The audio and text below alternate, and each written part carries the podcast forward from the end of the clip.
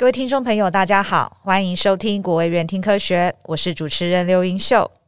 今天我们很荣幸再次邀请到国卫院高龄医学暨健康福祉研究中心吴奇新副研究员及主治医师，继续和我们知识分享。想请教吴医师哦。我们又可以如何预防这个罹患上这个忧郁症呢？那不同的年龄层做法会不会不一样？有哈，那事实上我就所说的这个病因哈，那个像体质或基因这一部分，我们是没办法去改变的。是，但是有几个地方是可以调整，例如说身体状况。所以平常把自己照顾得越好哈，事实上越不会得这个忧郁症。是是，包括说像三高啊这些糖尿病啊、中风哈，这些都跟忧郁症有高度相关哈。所以能够避免上述的疾病哈，就可以减少忧郁症的机会。那另外面临到一些压力的时候，也要早一点去做一些调试跟处理，这样哈。因为有些时候压力大到没办法处理的时候，就比较容易得忧郁症。所以如果能够早点察觉到压力。察觉到这个情绪上的负担哈，早一点去接受这个协助，有时候就会在这个得忧郁症之前哈，就可以就可以避免掉这样子。OK，那另外还好的生活习惯也很重要，然后包括说目前很多研究告诉我们说，事实上适度的运动有很好的社会支持，有这种朋友哈，这些都可以避免到忧郁症的发生。OK，OK。刚刚听吴医师说，就是您前面也有提到，就是有关像慢性疾病，像糖尿病或者是三高、心血管疾病这些的，它也有比较高的风险罹患这个忧郁症。嗯，我大概可以理解说压力，因为那是心理上面的一种无法舒压，然后就一直累积。那为什么呃慢性病它也会也会跟这个忧郁症会有关系呢？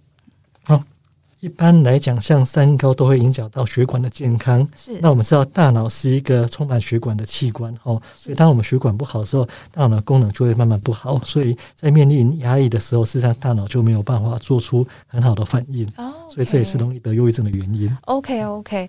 所以刚刚有问说，哎，是不是不同的年龄层，他做法就不一样？那是不是，嗯，通常罹患这个慢性病、三高或者是糖尿病？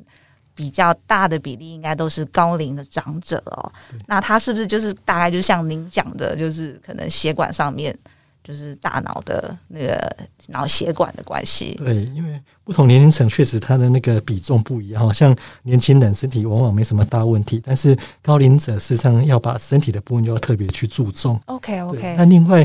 高龄者的事实上面临的压力就不一样。哦，事实上，我觉得高龄者往往是在整个，比方说退休对高龄者来讲就是一个很大的压力啊，因为一旦退休之后，他的这个很多社会支持就会慢慢减少啊。以前有工作同仁可以聊天，但是退休之后就慢慢没有跟这些工作同仁有这些接触的机会。哦，那很多人还是面临到朋友的生老病死，往往这些都是。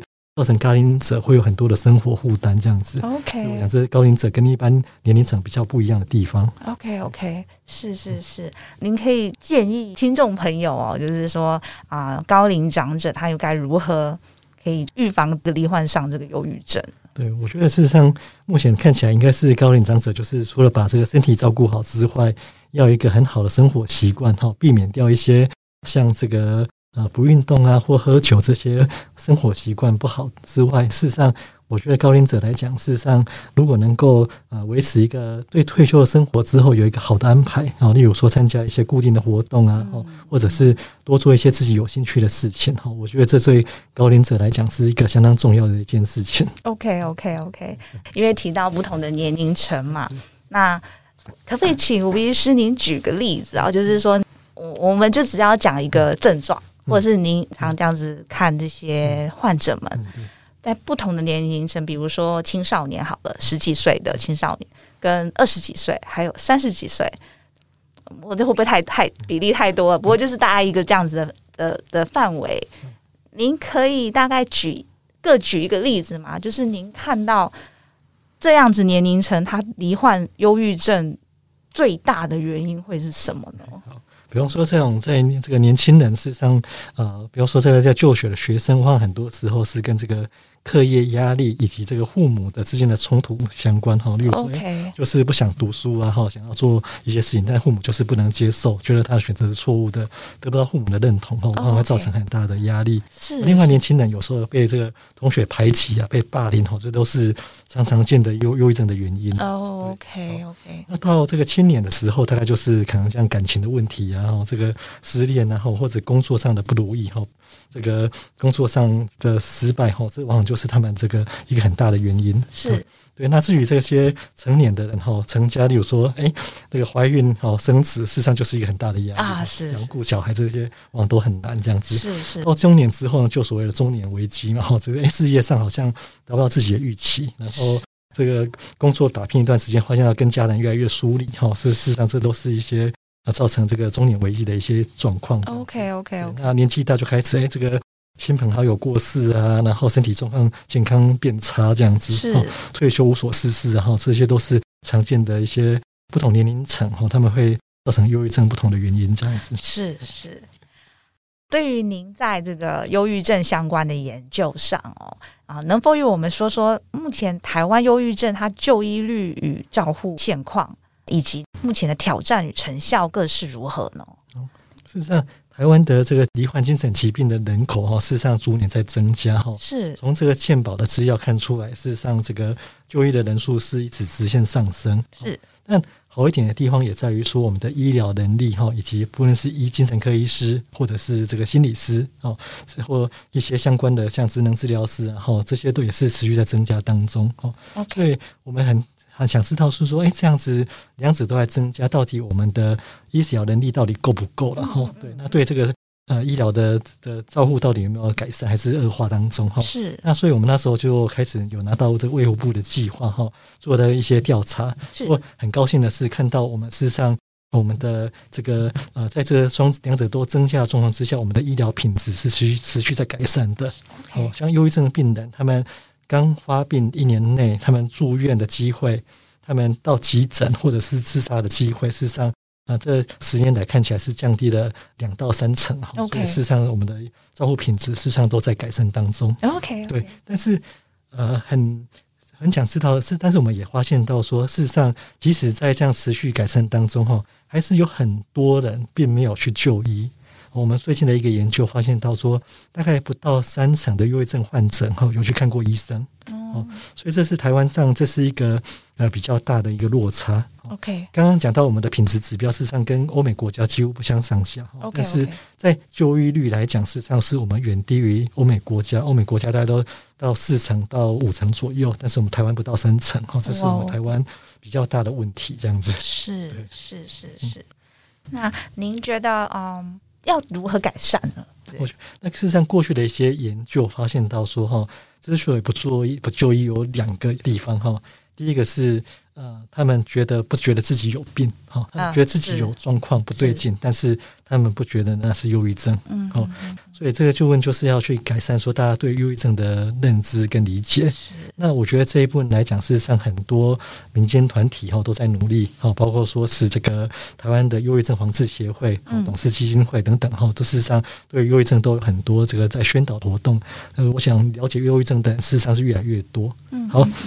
另一部分来讲，就是这个标签化哈，对，很多人觉得看忧郁症哈，看精神科医师是一个很丢脸的事情哈，甚至承认自己有忧郁症哈，是一件很丢脸的事情哈。这个这个就是需要慢慢来来普及哈。那最主要的原因在于说，在很久以前哈，这个都是到很严重，医医生很少，都会到很严重的病人才会去看精神科哈。所以大家对精神科的想法就是那些很严重的哈，到精神失常的人才会看这样哈。但事实上，事实上，精神科医师能够处理的，包括说这个忧郁症之外，还有一些像失眠的问题啊、焦虑的问题哈，很多轻症都是可以来看精神科的哈。所以看精神科并不是一件丢脸的事情。是是对，所以是一个其实上有精神问题，事实上还蛮常见的这样子。OK OK，那对于这个高龄患者、高龄的忧郁症照护上哦，您觉得最大的瓶颈是什么呢？对，我觉得主要是高龄来讲，最大的是第一个是这个。呃，他们呃，不就医就是一个最大的瓶颈了。特别是这个刚刚讲到那个去标签化的问题，是是，对高龄者来讲，事实上是更大的禁忌哈。所以有时候我们跟同仁在聊天，他们说，对啊，他们像加医科同仁，他们就说很多病人都有忧郁症，他也知道需要看医生，但是。怎么劝都不行，这样子哦，所以就变成老人家会比较难，是吧？对，比较难。他们宁可去看，要去看内科医师哈，跟他讲他心情不好，但是他不想来看精神科医师哈。对对，那所以事实上，在这个照护上来讲，变得是说，哎，有一部分我们可能需要去请其他，那其他科医师也来熟悉这个忧郁症，来协助照护。OK，也许他们照顾到一段时间之后，那病人有慢慢改善之后。不知道精神科治疗没有那么糟糕哈，他们就比较容易做这个转接的动作，这样子。OK OK。那刚刚嗯，吴医师讲的是，就是我们针对这个高龄的忧郁症的这个照护的瓶颈。那在台湾的这个忧郁症的就医率啊，那么不同的年龄层会有差异吗好，实际上台湾是一个很有趣的地方哈，它呃，台湾的忧郁症的盛行率哈是随着年龄而递增，好，但是在很多欧美国家，事实上忧郁症。盛行率最高的往往是在这个中年的阶段，哈，是最高的这样子，所以是台湾的第一个特点。不一样，对。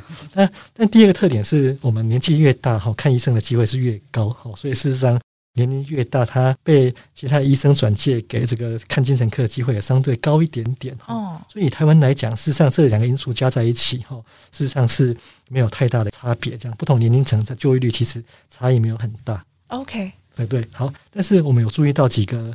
差异比较大的话呢，是一些其他的因素，包括说，哎，这个教育程度越高的人越愿意就医，好，教育程度越低的人越不愿意就医。好，那另外是，如果说你你比较好的社会支持的人，哈，事实上是比较会愿意就医。好，但是如果是属于那些已经这个离婚啊，或是寡居的人，哈，事实上反而比较不愿意就医这样子。好，呃，所以一般来讲，台湾是反而看到是其他的差异比较多一点。OK OK，谢谢。